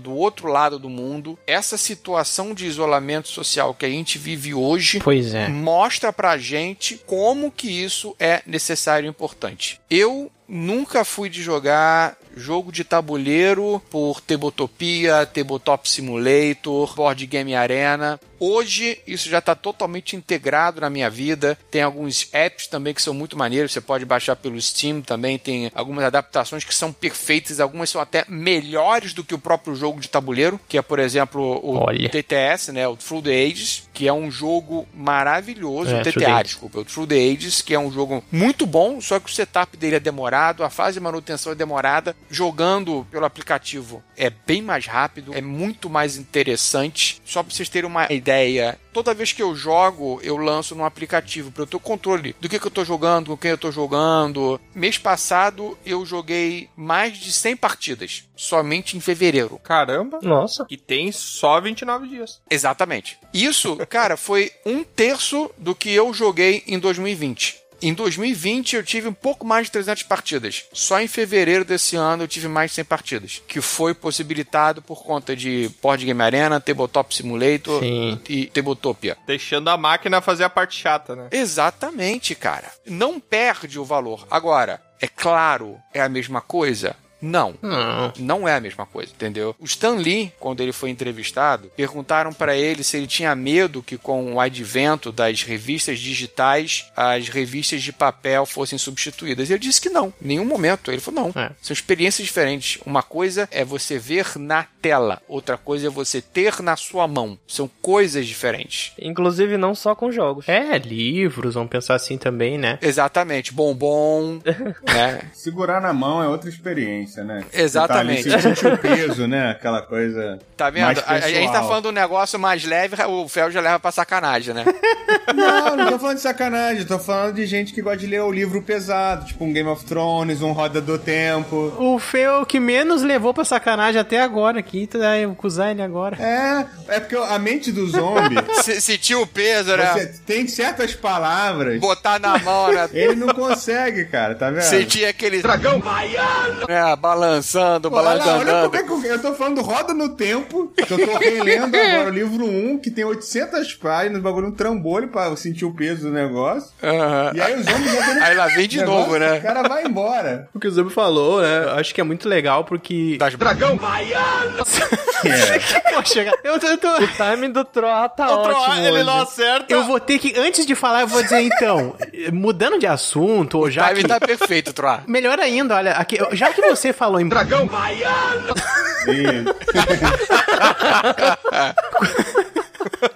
Fel, aproveita pra zoar hoje que a gente nunca mais volta, hein? É. A- O que tiver pra zoar, tu zoa sei. hoje. Eu- não, eu já tava ciente. Sempre que eu gravo com um zombie, é o meu funeral do- daquele programa. Coincidentemente, quando o Fel e eu vamos pra um podcast, a gente nunca mais volta. Ludocast, Meeple sem Meeple, tudo morre, cara. A gente para de ser convidado, é uma coincidência enorme. Aí até se oferece, não, a gente paga. Não, não, não, tá Então. beleza, tá tranquilo. A gente, a gente tá pensando em dar uma pausa mesmo. E assim, isso- mas só pra complementar esse ponto do, do zombie. Você tá cortando o Troá, cara. Não, pode Ah, falar. desculpa, eu ia verdade. falar em dragão. Pode falar outra coisa. Só complementar a fala do zombie, uma experiência recente que eu tive que melhorou muito a minha impressão. Um dragão Exatamente. Não, essa daí é antiga já, não é recente. Tô falando de coisa nova, tô falando de coisa nova. Ah, tá. Uma experiência recente que eu tive foi com o Unlock, né? Que acabou de sair, inclusive, pela Galápagos, um- uma caixa deles. Foram duas. Já lançaram duas, duas caixas. Então, o que, que eles fizeram? O conceito do escape room, né? Que foi o Exit lá em, sei lá, 2015, 2016. Falaram, vamos fazer o escape room numa caixa de tabuleiro. Beleza, como é que a gente faz isso? Ah, a gente precisa ter o, um aplicativo pra ajudar. E aí o Unlock levou isso pra um outro patamar, né? Exatamente. Que é um dos É melhores. E assim, não funcionaria sem um aplicativo. E hoje é o carro-chefe da Space Cowboys, que é uma das grandes editoras do mundo. Então, assim, você vê a importância e o peso dessa integração pro mercado daqui pra frente. Sim. Com certeza tá só começando, né? A gente ainda vai ver muita coisa aí. Eu acho que não dá pra você querer ser purista e você querer se fechar aos grandes adventos de tecnologia e inovação. Sim, é o que você falou. Tabuleiro também é inovação. Quando tu fala que não tem o que perder, óbvio, tem pessoas que vão continuar preferindo? Tem, assim como tem gente que nunca pegou na vida num tablet ou alguma coisa semelhante, similar pra estar lendo um livro, o que seja, né? Mas o board também, tu vai ter pessoas que não vão ter curiosidade, necessidade também, né? Hoje a gente fala necessidade de estar jogando uma coisa virtual, assim, com o board, né? Mas não tem o que perder, né? Muitos jogos vão explorar isso como mecânica ou pra tá dependendo ali tanto pra game tests, né? Que é muito interessante pensar também nisso como um suporte ao mercado de board games. Mas assim como vocês estão falando, então aí recursos que vão usar, não tem o que perder. Pode ter pessoas que não vão gostar disso, pode, normal, assim como em qualquer outra área, né? Mas não tem o que perder mesmo, é isso aí. Eu vou te falar que no começo eu não conhecia, eu era contra. Sabe, o velho que não conhece É. e reclama do novo? Isso aqui é uma porcaria! O bola murcha que a gente chama, né? Exatamente, Nossa, né? círculo. É, porque isso é um absurdo. Porque se eu quiser a integração, eu jogo no meu videogame. Porque se é pra ficar com computador com aplicativo, eu baixo Candy Crush. Não sei. Cara, a melhor coisa que eu fiz foi ter experimentado e ter visto como que isso abre inúmeras possibilidades que você não teria como fazer isso se não fosse com o, o implemento de tecnologias e aplicativos. O Teburu, a possibilidade de você montar um jogo e você jogar com a galera que vai estar em diversos outros locais. Eu tô louco Pois pra é. ver como é que vai sair esse Teburu. E muito feliz de ser o Zombicide o abre-alas dele. Sim. Eu adoro jogo de zumbi. Então, a possibilidade de jogar um Zombicide e dar um cacete federal no Fel à distância vai ser maravilhoso. Esse teu nome seria muito martírio, né? Se teu apelido se tu não gostasse de zumbi, né? Eu vou te contar. Então, a galera é tão escrota que, né, poderia ter sido também. Mas por falar em coisa escrota e em dragão Vocês Meu teriam Deus do céu, alguma. cara, como é que vai ser a edição desse episódio, mano? Eu vou sofrer muito, velho. Vocês não sabem fazer programa? Vocês teriam curiosidades assim pra contar pra gente, envolvendo então board games ou alguma experiência talvez de playtest ou mesmo de gameplay, alguma coisa em mesas que vocês poderiam compartilhar agora com a gente? Curiosidade se diz, tipo, alguma coisa. É uma situação, curiosidade engraçada de preferência. A gente gosta de dar risada aqui, sabe? Então, assim, se fosse engraçado de preferência. É, engraçado não é minha, minha praia. Eu sou um cara muito sério. O Fel é mais o, o lance constrangedor mesmo, entendeu? Fel, quando você joga, você joga pra ganhar, então. É aquele jogador que tá ali pra ganhar, não tá pela brincadeira, né? E, não, é- assim, depende. Se tem o zombie, Ih, lá vem. o zombie tem que perder. O Fel jogando é aquele cara que ele vai ficar a partida inteira reclamando: ó, tô me dando mal. Ih, rapaz, não, tô disputando o segundo lugar. Ih, cara, ih, perdi. Ó, porra, Fulano já venceu. E aí chega das duas últimas rodadas, a maquininha que ele monta funciona e ele pura pra primeiro lugar e ele fala: ih, rapaz, dei sorte, hein? O miserável é um gênio. Isso aí, cara, é todo o jogo, é toda a partida, né? O Fel, né, a gente já sabia de longa data que o futuro dele estaria envolvido com criação de jogo. Porque antes do Fel começar a criar os próprios jogos, efetivamente ser um, um designer, isso já estava arraigado nele, porque sempre que ele ia explicar a regra de um jogo pra gente, ele explicava a regra completamente diferente. Olha só. E tinha jogo que era melhor, viu? Entendeu? Não vou falar nada não, mas tinha jogo que era. A gente foi jogar o original depois piorou. É verdade. Ué. A gente, a gente foi jogar o original e falei, pô, será, será que dá pra rolar aquela fe- edição Fel Edition? Aquela versão. Não, eu vou falar. Tem um jogo que eu nunca joguei com a regra certa. Meu que Deus, é o? Chaos in the Old World. Eu nunca consegui jogar esse jogo com a regra certa. Porque cada vez que a gente jogava, o Fel, ó, não é assim, é assado. Ó, então, lembra aquilo que então tá errado. É assim. Eu joguei acho que quatro, cinco vezes. Nunca joguei com a regra certa. De quem era o jogo? Do Fel. Naquela época, não tinha Rodney Smith, não tinha milhões de perguntas É, de vídeo, era outro esquema. de, ah, vamos ver o cara falando com a editora pra tirar dúvida de regra. Era um manual horroroso. Mas tinha a faca finlandesa. É, era um manual horroroso. Os caras no DGT discutindo pra tentar achar alguma solução. E a gente tentando se virar lá com o que tinha, entendeu? Não era. E o, o zombie era o a paisana, né? Tava lá o Mula que trazia o jogo, lia a regra, aí vinha o, o Dom Dom, né? O, o seu zombie, o patrão, senta e me explica. Claro. Eu era praticamente um empregado. Esse é o tal do Mula. Ué, eu já, já fiz o trabalho de levar o jogo. Você tem que ter algum trabalho também. Ele sentou na mesa pra jogar, era o bunda de ouro. Entendeu? Então, assim, eu importava um jogo que não era essa facilidade que é hoje em dia. Hoje você reclama. Então, assim, tem duas histórias boas que eu quero contar, então. E. Uma. Percebam, não tinha nenhuma. Agora brotaram duas, né? Uma que eu gosto muito, tem um jogo chamado Red Dragon Inn. Uhum. Lá vem. Caverna do Dragão Vermelho. E ele é um jogo de eliminação de jogador que vai até outras pessoas. Ou seja, dá pra pessoa. Hoje já vão, acho que até 12, sei lá, um negócio assim. É, acho que depois teve uma caixa que foi pra 12, né? Mas enfim, acho que o máximo que a gente jogou foram 8 pessoas. Mudou o nome pra Jogos Mortais aí. É. Ação de jogador. Não, e é um jogo assim, tipo, se você ficar pobre ou se você ficar completamente bêbado e cair, você tá fora do jogo. É, você é chutado pra fora da taverna. Você é chutado pra fora da taverna. Qual é o contexto da parada? É uma party de RPG, vocês foram na dungeon, mataram, pilharam e agora vocês estão na taverna comemorando. É muito legal a temática. A gente jogava isso no zombie, né? No primeiro Covil, né? Que era o Covil do zombie na época. A gente tinha uma missão: o zombie não jogar. Então o que, que a gente fazia? Deixava o zombie, tipo assim, tentava dar uma manipulada ali no sortear o starting player pro zombie ser o último ou penúltimo. Eu era sempre o último ou penúltimo, sempre. Invariavelmente. Era uma coincidência, era uma coincidência. É, coincidência da vida. Coincidência da vida. E a galera meio que se mobilizava do tipo, ou embriagar ou empobrecer o menino. E a gente conseguiu umas duas vezes, em várias partidas que a gente jogou, do zombie não jogar. Caraca.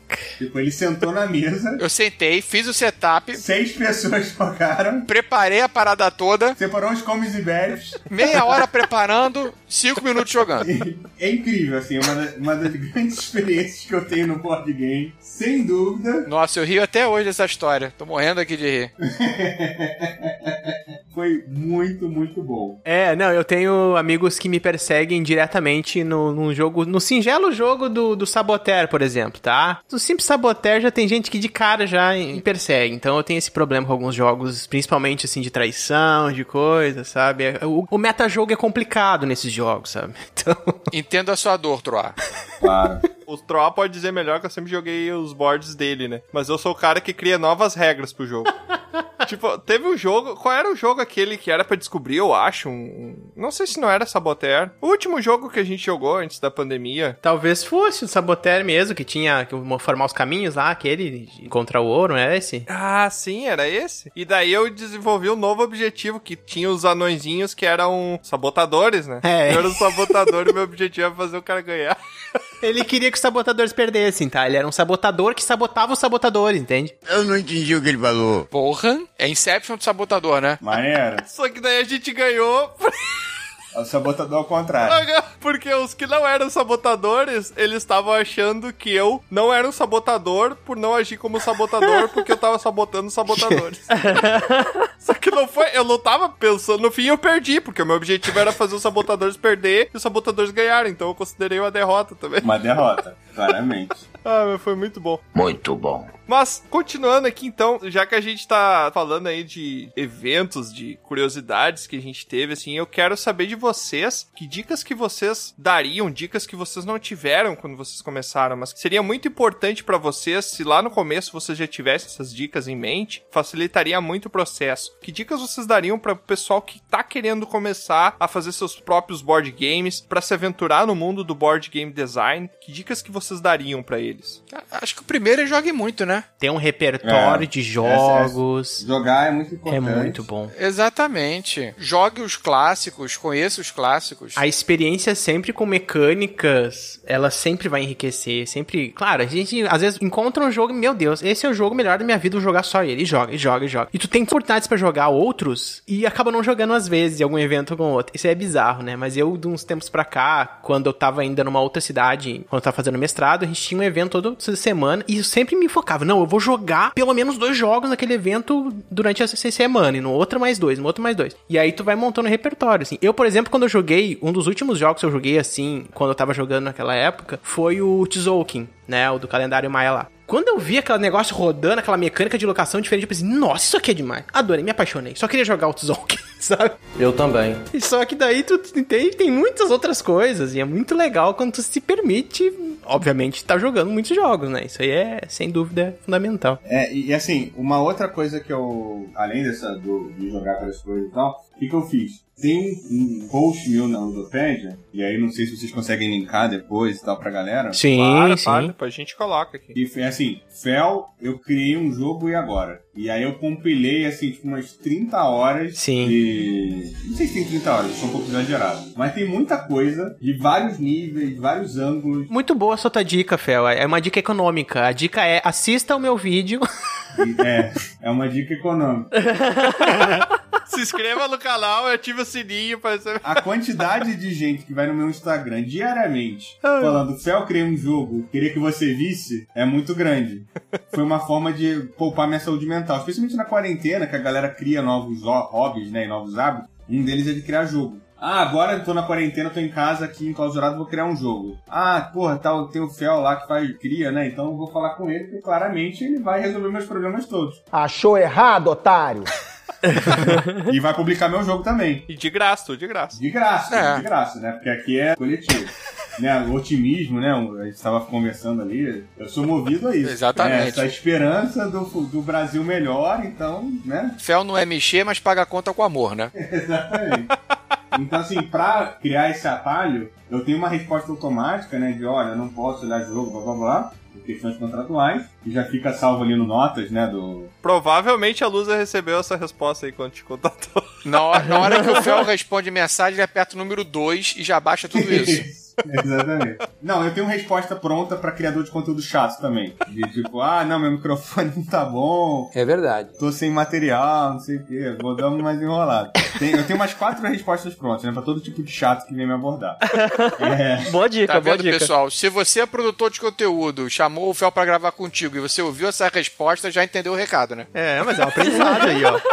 É um aprendizado. O cara criou uma URA anti-chato, é isso mesmo. Tu criou uma URA de telefone anti-chato, é isso. Exatamente. E assim, eu mando 12 links pro maluco. 12. Ou mais, sei lá. Tem muito tempo de. Tem muito conteúdo. Aí já se assusta, né? Ele nunca mais volta. Aí o cara volta, ele assim, então, mas você publica meu jogo? Não. Cara, porra, aí, aí não dá, né, cara? Aí tu É dá aquela difícil. virada de olho, sabe? Aquela respirada fundo. Vou te dar uma dica, Fel. Sabe o que tu faz? Coloca, tipo aquelas propagandas que tinha, coloca uma palavra-chave em tantos minutos de vídeo, em cada um dos vídeos. Meu e aí tu Deus. fala, traga as 12 palavras-chave que eu posso te responder. E daí Isso. tu vai saber que o cara assistiu, pelo menos, o que tu falou. É, aí eu posso falar não com mais propriedade, né? é, exatamente. E, e assim, tipo, não é má vontade, né? Porra, é muita gente, isso aqui. Então, assim, eu compilei todo o- esse conteúdo, tem muita dica, muita. Tipo, Sim. o processo inteiro. Vocês perguntaram no começo, né? Ah, como é que é o processo? Tem um vídeo Sim. da ideia ao produto. Que é uma live que eu fiz no- pra Gen Con e tal, que aborda em mais detalhe. Então, assim, esse podcast vai entrar também, porque né, a gente tá falando bastante coisa útil. Eu falo pra, ó, quando o zombie falar, você pode pular e tal. Faz um compilado das falas do Fel, né? Isso. Uma versão. Uma versão Herbert Richards, né? Um negócio assim.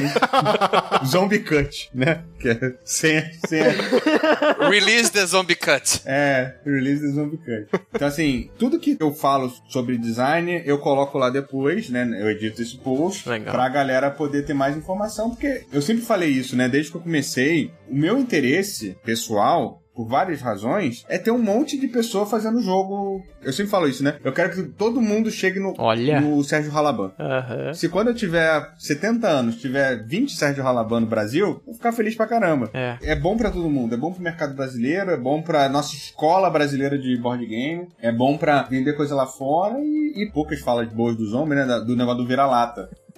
Que a gente é muito vira-lata, jogo brasileiro. O Bausa, né? O, o Nizia lança um jogo, o alemão não vai falar, ah, isso é um jogo alemão. É um jogo do Nizia. Sim. Né? Tipo, aqui a gente não, isso é um jogo brasileiro. A gente torce o nariz. A gente ainda É. tem isso, Quem né? é o autor? É o fulano. Ah, eu não quero essa merda. Entendeu? Pior que isso é sério, galera. é, então. Isso é muito, muito errado, entendeu? A gente tem muito autor bom. E tem muito autor que, porra, tem um puta potencial, mas não consegue desenvolver o potencial. Sim. E você tem um bando de escroque, que nem o Fel, que, porra, tá aí fazendo sabe sei lá o que, né? É, é boiô, entendeu? Mas já que você comentou aí das- dos vídeos, né? Os vídeos que tem lá que ó, a gente vai colocar aqui na descrição, depois vai pegar o link com você, vai colocar na descrição pro pessoal poder acessar, o pessoal que tiver interesse. Também eu quero que aproveitem esse espaço aqui pra comentarem sobre como o pessoal faz pra encontrar vocês agora se interessou no conteúdo que vocês disponibilizaram aqui pra gente, da entrevista que a gente teve, esse bate-papo que a gente teve aqui. Quais são os lugares que o pessoal pode encontrar vocês? Nas redes sociais, site, no Tinder, pode encontrar o Fel lá. Como é que funciona isso? É Fel Barros, cara. No Instagram é fel.barros. Sempre tem um que tem que ser diferente. Tem um filho da. Mamãe querida! Pegou o Fel Barros normal.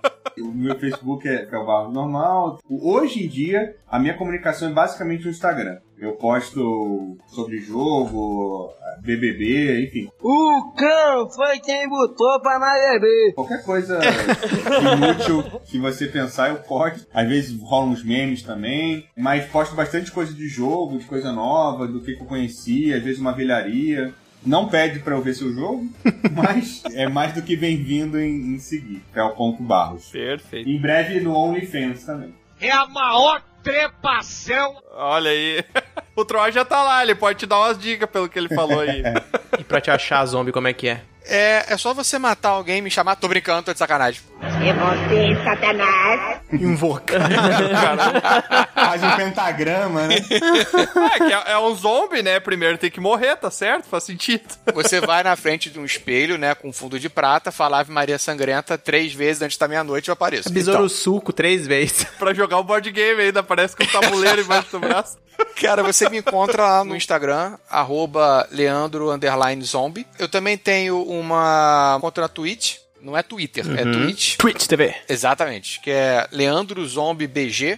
Eu não sei porque já tinha um Leandro Zombie, aí tive que botar Leandro Zombie BG e tem o meu podcast também, que é o Zombiecast BG, porque também já tinha um Zombiecast. três por falar Das nisso. gringa. Então resolvi não entrar nessa briga. Então é Zombiecast BG. E aí nos melhores agregadores de podcast. Nos piores você também encontra. E eu tenho as participações especiais com o Jack. Lá no YouTube, dentro do canal Meeple TV, tem um programa com ele que é o Meeple Maniacs. Cara, eu sou o, o arroz de festa lúdico do cenário brasileiro. Eu tô sempre gravando com todo mundo, com o Paulo do Covil. É, eu sou bem vadaio mesmo, tá? É, vadio.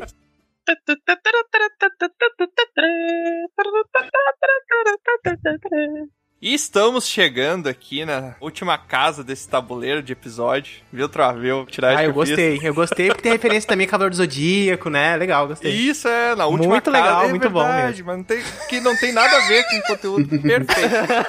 É, quanto mais longe, melhor, né? Exatamente.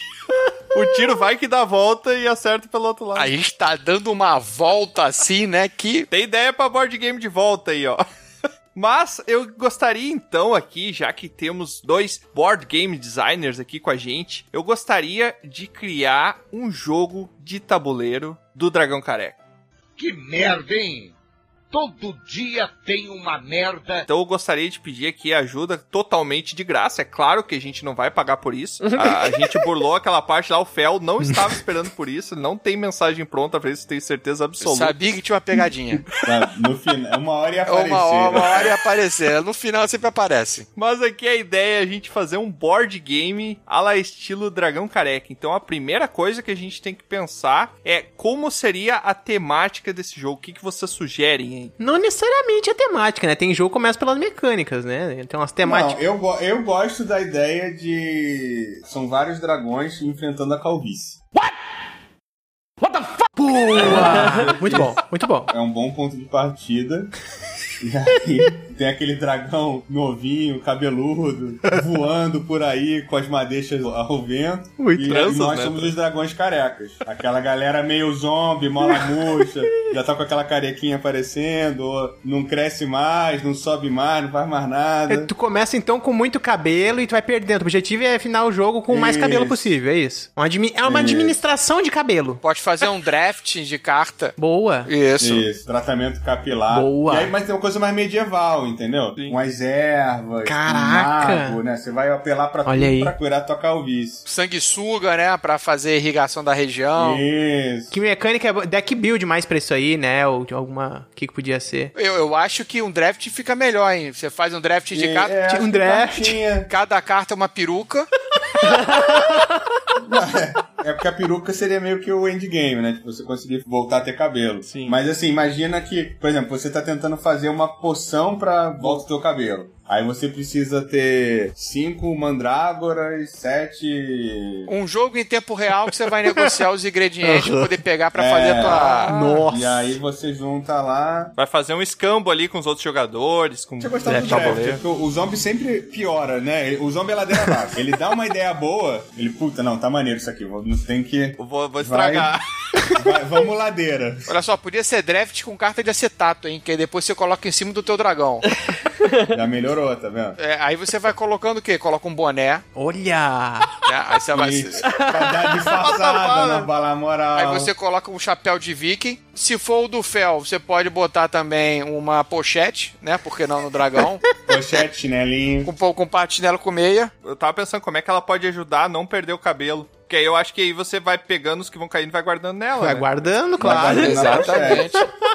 Mas é isso, é lutar contra a calvície do dragão careca. Caraca, e o nome, o nome desse board aí, hein? Um board nessa temática, que Por nome? que, que não pode ser dragão careca? É sensacional. o Dragão nome. Careca. Exatamente. É um nome bom, né?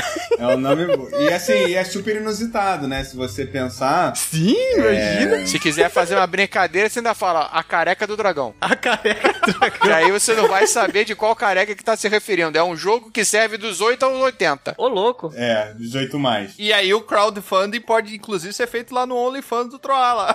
É, então, é assim. A gente faz o dragão careca pro grande público e a careca do dragão pra sex shop. Pro público 18 mais. Muito bom. Entendeu? É um outro produto, que aí tem um input maior do zombie, entendeu? Que é uma... Pode ter ainda uma versão que é as do dragão. Isso.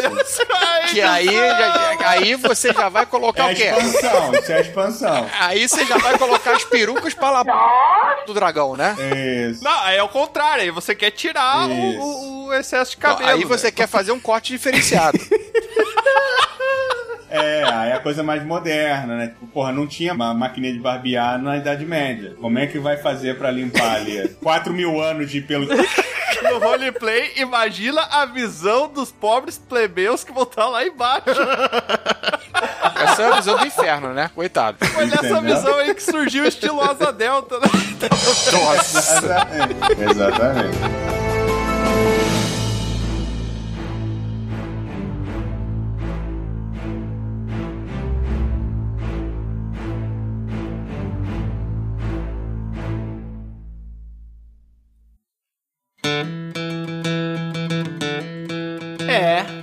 Mais uma aventura chega ao fim. Mas é claro que não para por aqui. Você pode acessar dragãocareca.com e descobrir sobre outros portais para nos acompanhar. E se você quiser fazer parte da nossa guilda, fica aqui o convite do bardo. Acesse PicPay ou padrim.com.br e busque por Dragão Careca. Seu apoio será muito bem-vindo. Obrigado por nos acompanhar e até a próxima!